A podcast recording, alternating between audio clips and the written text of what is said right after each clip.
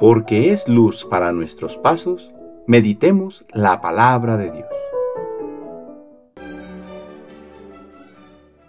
Del Santo Evangelio según San Marcos capítulo 13 versículos del 24 al 32.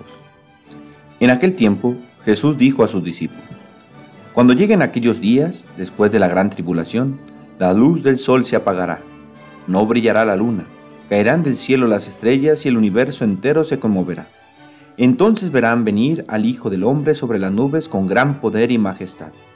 Y él enviará a sus ángeles a congregar a sus elegidos desde los cuatro puntos cardinales, y desde lo más profundo de la tierra a lo más alto del cielo. Entiendan esto con el ejemplo de la higuera. Cuando las ramas se ponen tiernas y brotan las hojas, ustedes saben que el verano está cerca. Así también cuando vean ustedes que suceden estas cosas, sepan que el fin ya está cerca, ya está a la puerta.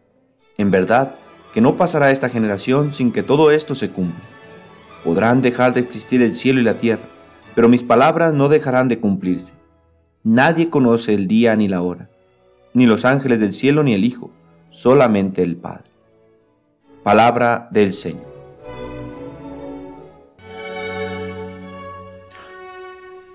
Domingo trigésimo tercero del tiempo ordinario. Es el penúltimo domingo del tiempo ordinario.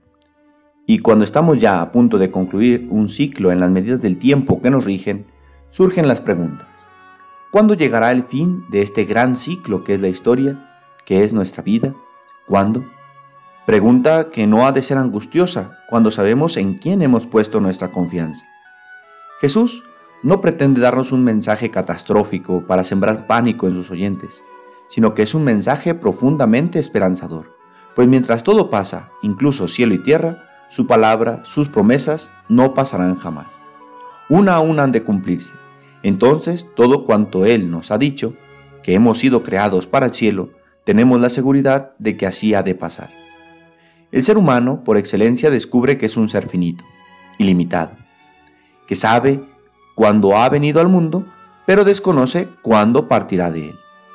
Lo sabe porque ha visto cómo otros seres surgen y acaban, mueren, ninguno de ellos es para siempre. En él mismo experimenta que la vitalidad de los años de juventud van pasando y que lo que antes podía hacer con facilidad hoy le resulta más penoso. Por eso surge una pregunta ante Jesús. ¿Cuándo sucederá el fin? ¿Cómo sabremos que ha llegado la hora? Pregunta que seguimos teniendo presente y que vemos reflejada en películas y en la literatura. Lo que tenemos seguro es que este mundo pasará. Para profundizar en esta realidad, les propongo tres observaciones. Lo que pasa, lo que no pasa y lo que nos pasa. Lo que pasa es este mundo, incluso el cielo y la tierra, el sol y las estrellas. Todo esto que ocupa el firmamento que pareciera es para siempre pasará. Sabemos incluso que muchos brillos en el cielo son estrellas que han pasado y que su luz apenas nos ha llegado. Lo que no pasa, y que nos lo ha dicho claramente el Evangelio de hoy, es la palabra de Jesús.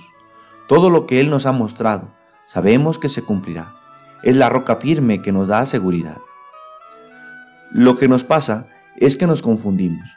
Con lo que hoy pareciera darnos seguridad, nos aferramos a ello como si fuera para siempre, dejando a un lado lo que dura realmente. Nos perdemos en las cosas, en su belleza y sus colores, que nos dan un, gozo más inmediato, para darnos cuenta finalmente que no nos pueden dar lo que solo en Dios podemos encontrar. Como el mismo Evangelio nos muestra, estamos llamados a construir en roca firme, para que nada ni nadie nos pueda derrumbar. Construir en las cosas que pasan es como construir en arena que por más bello que parezca, tiene un gran riesgo de poderse derrumbar. Nosotros construyamos nuestra vida en lo que dura realmente, en la fe en Dios, que nos impulsa a vivir en la caridad y en la verdad. Así sabremos que usando de estas cosas que pasan y no dándoles el corazón, sirviéndonos y sirviendo a los hermanos con ellas, podremos alcanzar la gloria que no acabará. Tú decides, lo que pasa o lo que no pasa. ¿En qué quieres poner tu seguridad? El Señor esté con ustedes. La bendición de Dios Todopoderoso, Padre, Hijo y Espíritu Santo, descienda sobre ustedes y les acompañe siempre. Que tengan buen día.